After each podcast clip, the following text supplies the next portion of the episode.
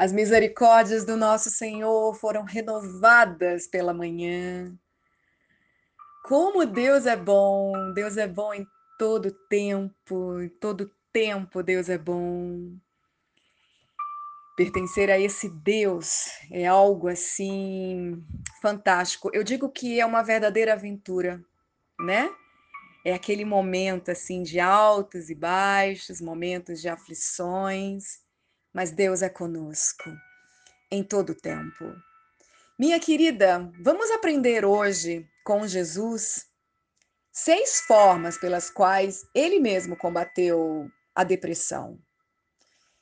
Hoje a palavra está em Mateus, capítulo 26, versículo 37, onde está escrito assim: E levando consigo a Pedro e aos filhos e aos dois filhos de Zebedeu, começou a entristecer-se e a angustiar-se.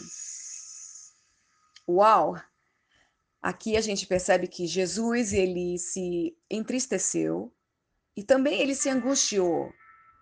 Então, nós passamos exatamente a mesma coisa.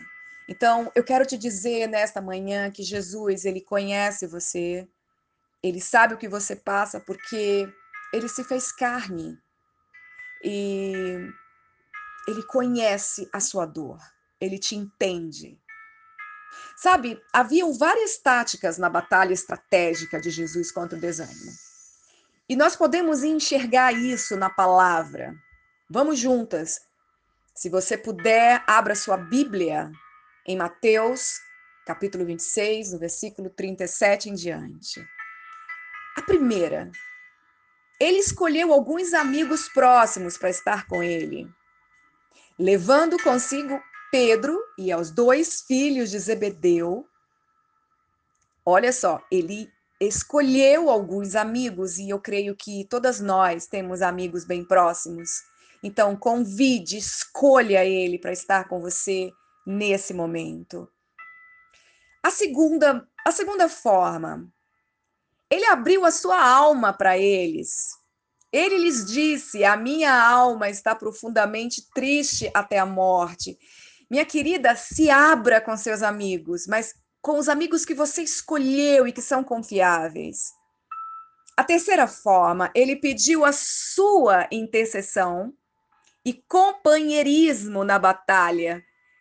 Olha o que está escrito: Ficai aqui e vigiai comigo. Vocês podem ver essa passagem ainda em Mateus, capítulo 26, no versículo 38. A quarta forma, ele derramou o seu coração ao Pai em oração. Olha só que frase poderosa. Meu Pai, se possível, passe de mim este cálice. A, quinta forma, ele descansou a sua alma na soberana sabedoria de Deus. Todavia, não seja como eu quero, e sim como tu queres.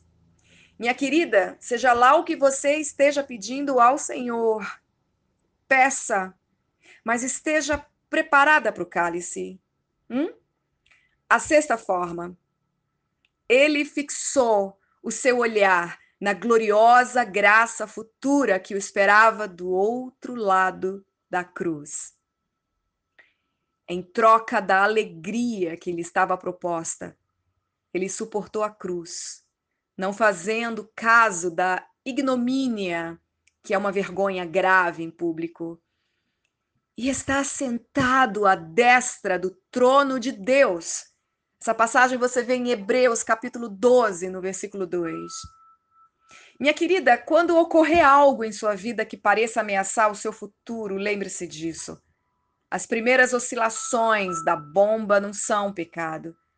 O perigo real é ceder a elas, entregar-se, não iniciar nenhuma luta espiritual.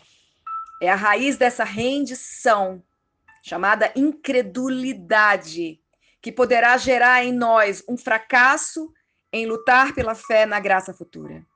Um fracasso em estimar tudo que Deus promete ser para nós em Jesus. Jesus ele nos mostra outro caminho.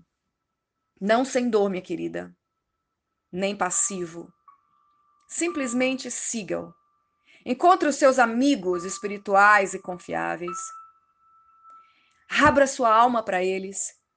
Peça-lhes que vigiem e orem com você. Derrame a sua alma ao Pai. Achegue-se ao Senhor e ele se achegará a você. Descanse na soberana sabedoria de Deus e fixe os seus olhos na alegria que está diante de você, nas preciosas e magníficas promessas de Deus. Pense nisso nessa manhã. Deus abençoe a sua vida.